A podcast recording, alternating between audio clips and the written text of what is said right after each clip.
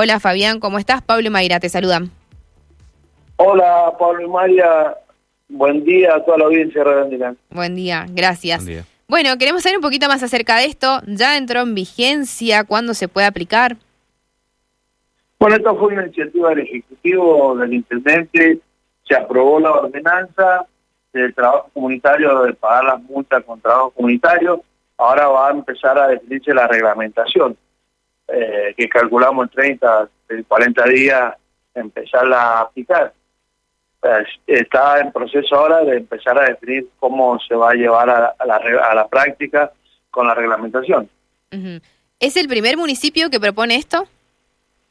Sí, sí, de Mendoza es el primer municipio que vamos a innovar con esto. Bueno, venimos trabajando con el tema de todo lo que es eh, vial en, el municipio de La Cera, el intendente se ha puesto a la cabeza en este tema y realmente eh, hoy podemos decir que, que se ha disminuido el accidente de tránsito, que se va controlando todo lo que es vial y eso, eso nos da la satisfacción de que vamos por el camino correcto. Mm. Fabián, como para que quede claro, em, ¿podemos eh, profundizar un poco eh, cuáles son los puntos de esta resolución? Em, ¿A quiénes incluiría esta posibilidad de hacer trabajos comunitarios para eh, pagar o para saldar, mejor dicho, multas? Bueno, sí, es un poco el espíritu de la ordenanza cuando Daniel la propuso al Consejo Deliberante y empezar a reglamentar, es un poco para concientizar a la, a la sociedad de, lo, de los peligros que tiene cuando uno anda en un vehículo y por ahí usa el teléfono o no está en los cinco sentidos y producimos, podemos producir muchos accidentes. Entonces es que empiecen a, cumplir y a veces ver la realidad con estos trabajos comunitarios que se van a reglamentar y se van a empezar a aplicar a partir de los 40 días, pero bueno, eso es lo que están definiendo ahora los equipos técnicos legales para ver de qué forma, porque también hay que aplicarlo, por decir un ejemplo, si usted tiene una multa de 10 pesos, en, cuántas horas deberá cumplir ese trabajo comunitario. Bueno, eso son las, lo que hoy se está trabajando en la reglamentación para aplicarlo en el estamento público. Claro. Eh, eh, ¿Esto incluiría las fotomultas? Todo, todo lo que es eh, eh, ¿cómo se llama? Multas de tránsito, tanto fotomultas, exceso de velocidad, y bueno, todo lo que implica que está en el juzgado vial de la acera, todo lo que es en la acera. Claro, eh, en ese sentido, Fabián, eh, ¿tienen un dato aproximado, no? Quizás, eh, de cuántas infracciones hay en el juzgado vial de las aceras? Y yo decirte exactamente el número, no lo tengo en ah, este momento, pero sí. te puedo decir de que empezamos, se han disminuido entre un 70-80% de la cantidad de, multas que se van haciendo en el departamento. ¿Y eso por qué? Sí, porque digo, a veces somos hijos de rigor, cuando empezamos a hacer, a cumplir, eh, eso va, va disminuyendo todo lo que es infracciones. Pero es algo lógico, yo siempre digo que pasar en rojo, no tenés que pasar en rojo porque puede producir un accidente. Andar en, en velocidades en la zona urbana más de 60 tampoco lo podemos hacer.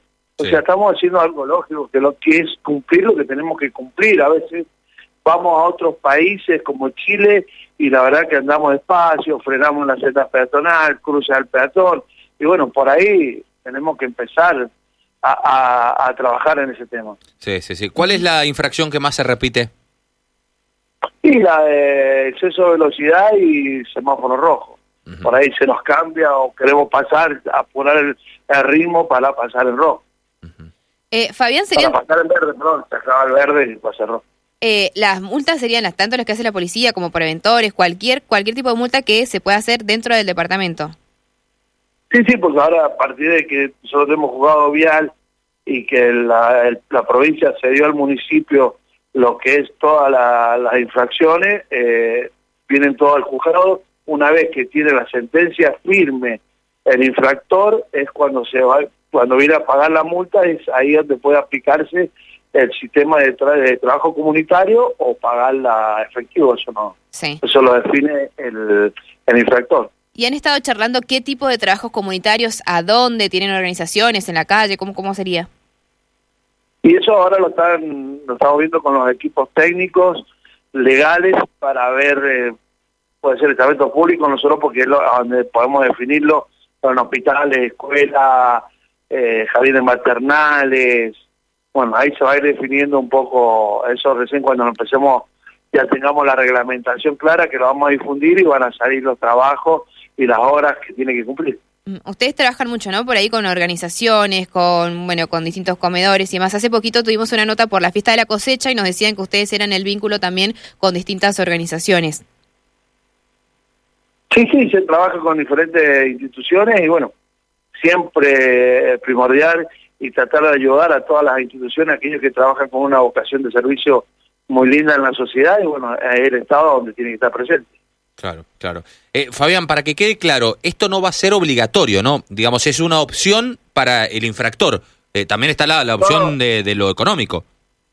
Por eso, esto es optativo. Eh, primero, una vez que vuelvo a reiterar, cuando tenga la sentencia firme, uno, bueno, si tengo la multa de 10 pesos, puede, cuando la va a pagar, puede decir, puedo pagar 5 pesos en efectivo y cinco pesos con hora comunitaria o puede pagar todo en efectivo, eso lo decide el infractor. También vamos a ver un estudio de que si es reiterativo tampoco va a tener ese beneficio. Es lo que estamos trabajando. Yo lo que estoy diciendo son todas propuestas que se van haciendo en los equipos técnicos para llegar a la reglamentación definitiva. Claro, claro, Bueno, creo que, que ha quedado, eh, al menos hasta el momento, clarificado todo este tema. Cuando esté reglamentado, seguramente te vamos a volver a molestar para consultarte esos detalles. Sí, sí, cuando ustedes lo necesitan, estamos a disposición y bueno, vamos avanzando cada día y mejorando en el tema del tránsito, que es tan, tan importante porque por ahí uno cuando hemos estado con la Asociación de, de Estrella Amarilla y vemos a las madres o parientes que han tenido, han sufrido accidentes viales y uno ahí ve la realidad, a veces que cometemos, ¿no? Ahí se ve verdaderamente el dolor.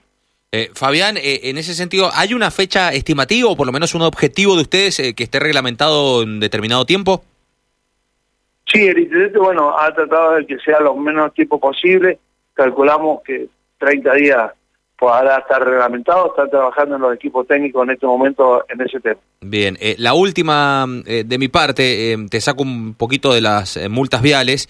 es un año marcado por las elecciones y mm, ahí las eras tienen que buscar eh, un nuevo intendente. Eh, ¿Te gustaría ser intendente a vos? Por supuesto, sería un honor eh, ser intendente, un sueño.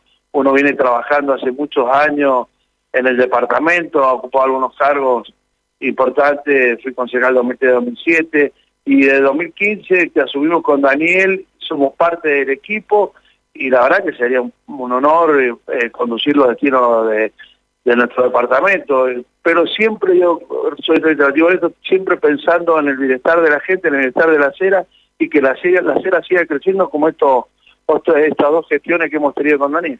¿Cómo están las conversaciones ahí en el medio con el intendente y con el resto de tus compañeros también que vienen trabajando desde hace tiempo? ¿Y cuándo crees y qué es lo que va a definir qué criterio o quién va a ser el candidato?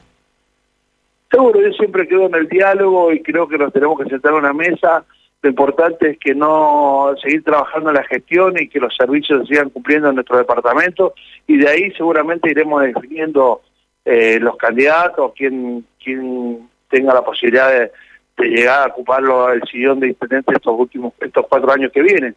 Estamos preparados, estamos trabajando en ese sentido y creo que bueno, que siempre en la mesa hay que poner las ceras primero y la gente para que sigamos creciendo. Fabián, gracias por la nota. Un abrazo grande. No, gracias a ustedes, un placer y lo que necesiten a su disposición. Gracias, buen jueves, hasta luego.